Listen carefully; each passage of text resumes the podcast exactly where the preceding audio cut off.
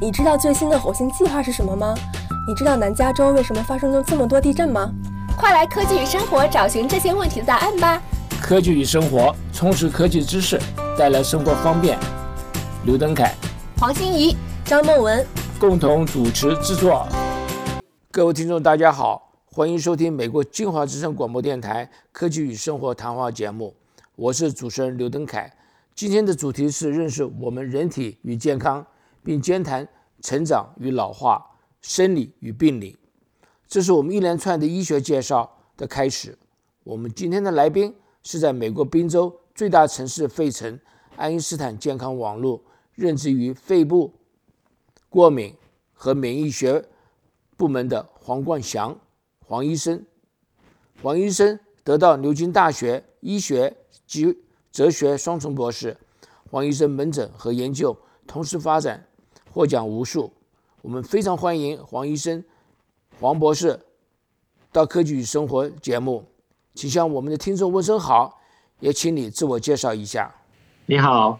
哦，主持人还有听众朋友们，大家好，谢谢你们今天这个呃播控来让我与大家分享这个话题。我姓黄，叫冠祥，冠军的冠，飞翔的翔，我来自于这个。呃，我在台湾出生，小时候到南非留学。那在南非读了医学院之后，到了英国牛津大学，有了一个这个罗德奖学金的契机。我读了这个免疫学的硕士与医学的博士学位。然后，嗯，之后我来到了美国，在爱因斯坦做了呃训练医生，然后再到宾州大学就读免疫方面的工作。那我现在回到爱因斯坦这里。建立我自己的专业，那呃在部门里面呃领导一些研究计划，主要我的经费是来自于美国的这个过敏以及气喘还有免疫学院他们赞助的的一些研究项目。那嗯很高兴今天有机会与大家分享这个科普呃的话题，谢谢主持人。好，谢谢我们的黄医生做一个非常详细的一个介绍，自我介绍啊。我真的非常感谢您啊！从这个老远，从这个费城和我们连线，从我们到南加州来连线。那我想，我们班我们今天节目分成三大部分。这个第一部分呢，我们谈一谈我们自己人类身体还有其他生物的相关个课题。那第二部分呢，我想我们谈谈看我们身体的成长、老化，也就是所谓的生理。我们也谈一下这个病理，病理就是说生呃生病的一些一些这个理论啊，一些机理的。那第三部分呢，我们来谈谈看，对我们健康老化做一个总结，也讨论一下我们自身这个处理外来的一些细菌，我们生理有什么反应。那我想首先我们请教我们的呃黄医生，对我们的人类身体和其他生物有什么？相同，还有什么这个不同的地方？嗯，好，我想如主持人你讲的这个议题，它本身非常的广泛。我想我们在几分钟以内要给它做个总结，只能够说这个我们可以。某方面来讲，可能大家每天要接触这个金融的世界比较多，那可以理解说，我们像金融学、经济学上面有这个宏观跟微观的经济学，是由不同的角度去理解同样一个一个话题。那在我们医学上也是相类似的，我们你可以从宏观的角度来理解说，我们人类并不是独善于这个宇宙之中，那我们周围有很多跟我们类似的生物。所以其实医学医学说是医疗人的，但其实很多的这个知识来源，我们是像这个生物学的的这些前辈，还有以前的知识的累积来借鉴。然后兽医学、动物学，还有所谓的相对解剖学，它都带给我们很多很多的知识，嗯，然后成就了我们今天的医学。那很多人常常讲说，我不想要做个小白鼠。那我们人的确研究的时候，常常就借用了这一些模型来提供我们一些进一步的知识。那呃，我们人类在很多方面来讲，虽然呃结构上比较接近于他们所谓的什么脊椎科，然后还有这个呃哺乳类，然后灵长类这一些的呃这一些分别，但其实广义来讲，我们甚至于与植物还有果蝇都有很多类似的基因的这个调制的节的的这个嗯背后的这一个节制的机制。那我们即使到现在为止，嗯，像我等一下可能会想要跟大家讨论到的，例如生物钟这些概念，都是从这个果蝇的研究里面来发现的。那呃，很多的药物的的，现在我们有用的药物，初步也都是在这些动物上面得到了很呃卓越的突出，才能够给我们这一方面的知识。所以在这广义上来讲，我们必须感谢很多各行各业的杰出人士们，提供我们这一方面的理解。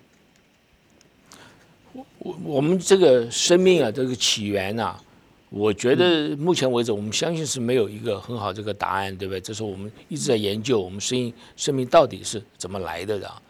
但是人类这个形成呢，和其他生物一样，也是非常奇怪，一个种子、一个精子和个卵子就能够成长壮大。我我个人是觉得真的是不可思议。说不定就请我们这个黄医生、黄博士给我们做一个稍微简单的介绍一下的。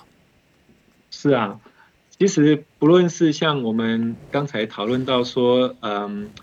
在演化论上来讲说，哦，怎么可能从这个单细胞的动物，然后演进到多细胞，乃至于分成植物动物，然后有了脊椎变成哺乳，然后变成灵长人类，这只是其中一个学说来解释不同的动物的的进化。但其实你假如看说，我们从怎么从这个所谓的父精母卵。的一就是爸妈各给我们他的一部分，然后成就了我们。那我们如何从这一开始的一个细胞，然后分裂之后进行分工合作，竟然从同一个细胞、同一个结构结成分子里面，变成了我们有了骨头、有了血肉，然后神经。真的整个过程是很很微妙的。而且另外一个神奇的地方是，它呃。每天二十四小时，然后一年三百六十五天，乃至于我们一辈子，它都不停的在运作，不停的在更改。而这个运作的机制，对于我们今天的讨论是非常重要的，因为我们就是要讨论说，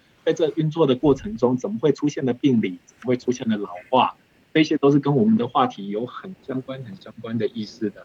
那，呃，我觉得这个。这一些呃知识的来源很多是呃启蒙于这个所谓的胚胎学跟基因学，它带给我们很多的启蒙。他们会发现说，如何从我们的基因里面储存的这一些知识，可以让我们的细胞无间的运作，然后让胚胎呃乃至于出生之后就不再叫胚胎，就是成长学了。在这成长的生物学中，如何生物怎么会呃这些细胞怎么渐渐的呃成长？而到后来，我们既然称成长为老化，那都是我们现在呃我们会继续深入讨论的。我觉得这个这这么多一些这个学问啊，您刚刚讲说这个基因学了、胚胎学了，像这个的话是大部分呃有多长的历史啊？我们人类开始研究这些东西啊？嗯，这个历史其实是很难说的，因为其实这就要牵扯到像我们现在。呃，想要讨论的是中医吗？还是西医？还是甚至于神话？这个都有都有不一样的解释。那其实可能在我们这个呃比较西医方面，对对胚胎的研究，它一开始是从这个能够观察这些所谓的呃，像我们从呃像孟德尔他去观察说这个基因怎怎么从这个红豆子。然后这个呃，这个叫做什么黄豆会开黄花还是会开白花的这一些豌豆，然后这一个传教士他就在自己的后花园里面种花，理解说呃一些植物它们怎么怎么传宗接代的时候，出现新的特性给下一代，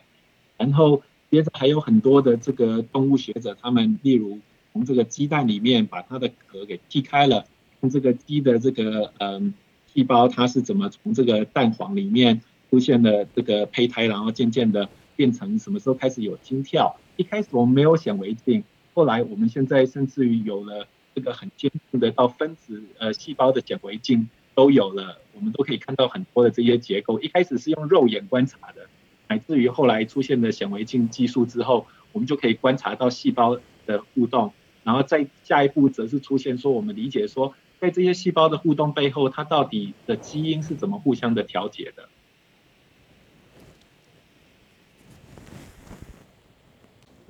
呃，黄医生，你刚刚讲的这些东西是真是很有意思。这个我们这个近年来的科学家啊，随着人类这个基因组合的破解，也就是 DNA 这方面的呃的解解码，医学界和生物界呢产生了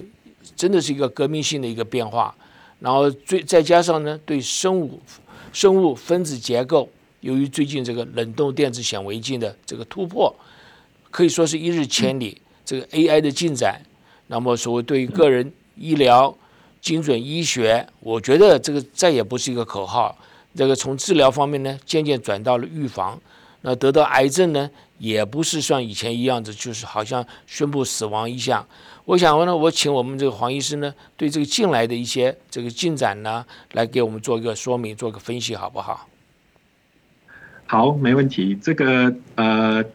谢谢主持人，我们。这个议题真的很有意思，然后我想之前我们的这个呃主持人您的节目上也有邀请来很优秀的来宾，例如这个曾宪荣教授跟这个呃朱雅珍这个医师他们的这个探讨。那这个题目上来讲的话，首先像我刚才说的，我们的这个成长、老化、病理还是生理，其实都是跟背后的基因的管理机制是有不可分的一个关系。那这个。关系在两千年到两千零三年的时候进入了一个新的里程碑，因为我们人类的基因图谱被完成了解码。那完成了解码之后，就好像你把一大箱的这个宝物拿给了一个小朋友。我们这些人类，我们其实没有，我们从来都没有发明这个基因图谱，我们只是发现了它。在发现了这么大的宝藏之后，要怎么给它做最佳的应用？老实讲，我们到现在我们还不能说非常好，可是。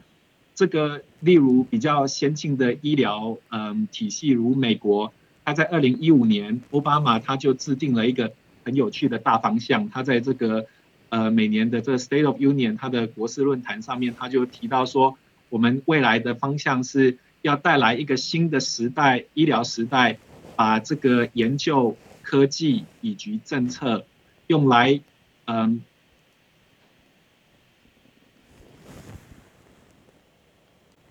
更合作无间的开发，针对一个人呃个体化的一个治疗方针，嗯，这就很有趣了。这其实在很多方面有点符合我们中医，甚至于是教育教育界所谓的这个因材施教，或者是这个因因要个因个人来投药，这个在每个人呃最适合每个人的药物都不一样的这个概念上来讲，是一个非常非常有创新的一个的进步。那嗯，举一个例来说好了，像我个人是做这个过敏以及免疫的，那我常常看的病人有这个气喘病，那同样都是气喘，或者是有的病人他不知道他有气喘，他来跟我说，医生啊，我有咳嗽啊，我咳不停，晚早也咳，晚也咳，晚上睡不好。那你看我们中医有的时候把咳嗽分为干咳、湿咳、这个燥咳还有寒的，有不一样的这一些概念。那我不读。不是读中医的，我对这不能说非常的理解。可是出现了这个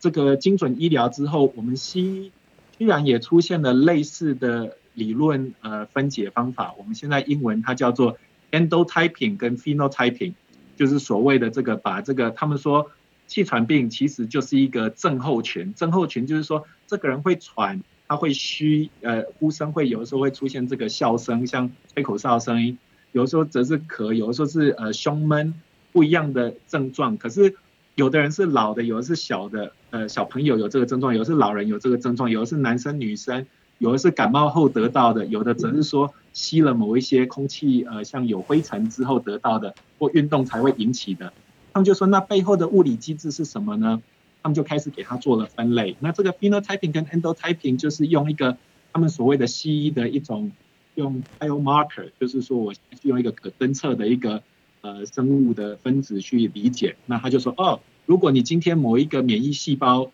像这个嗯这个红呃嗜红嗜血性的细胞有生的否，它假如比较高，或者是你的这个体内的这个呃过敏的抗体，像 IgE 抗体比较高，那你就有某一种气喘，那某一些药就比较适合你，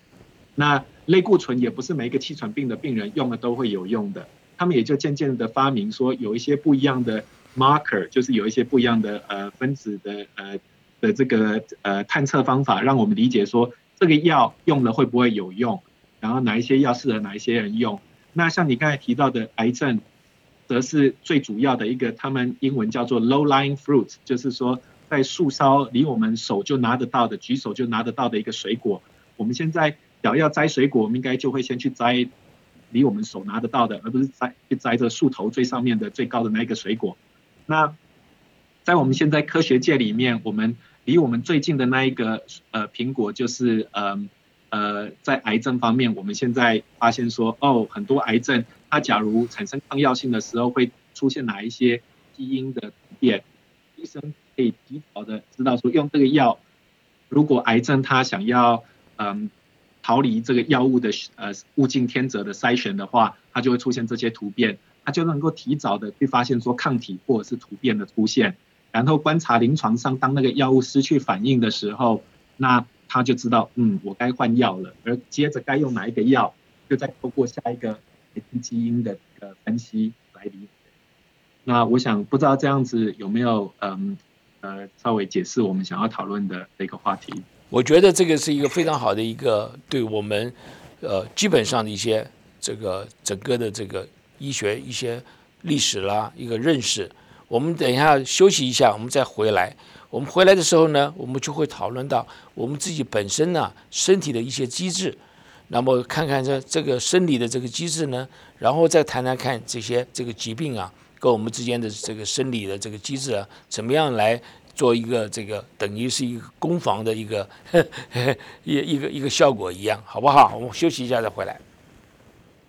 各位听众，大家好，我是南加州中华科工学会会长黄冬梅，诚邀大家光临我们的第五十六届年会。年会将于四月十四日星期六上午十一时至晚九时，在洛杉矶工业市举行。节目有专题演讲、创新竞赛及颁奖晚宴等。获奖人包括加州财务长江俊辉先生、JPL 火星计划负责人李富国博士等。专题演讲人包括高通公司 Qualcomm 副总裁范明熙博士、Fairfly 游戏公司创办人张宇庆先生等，请立刻上网 www.cesasc.org 注册，共襄盛举。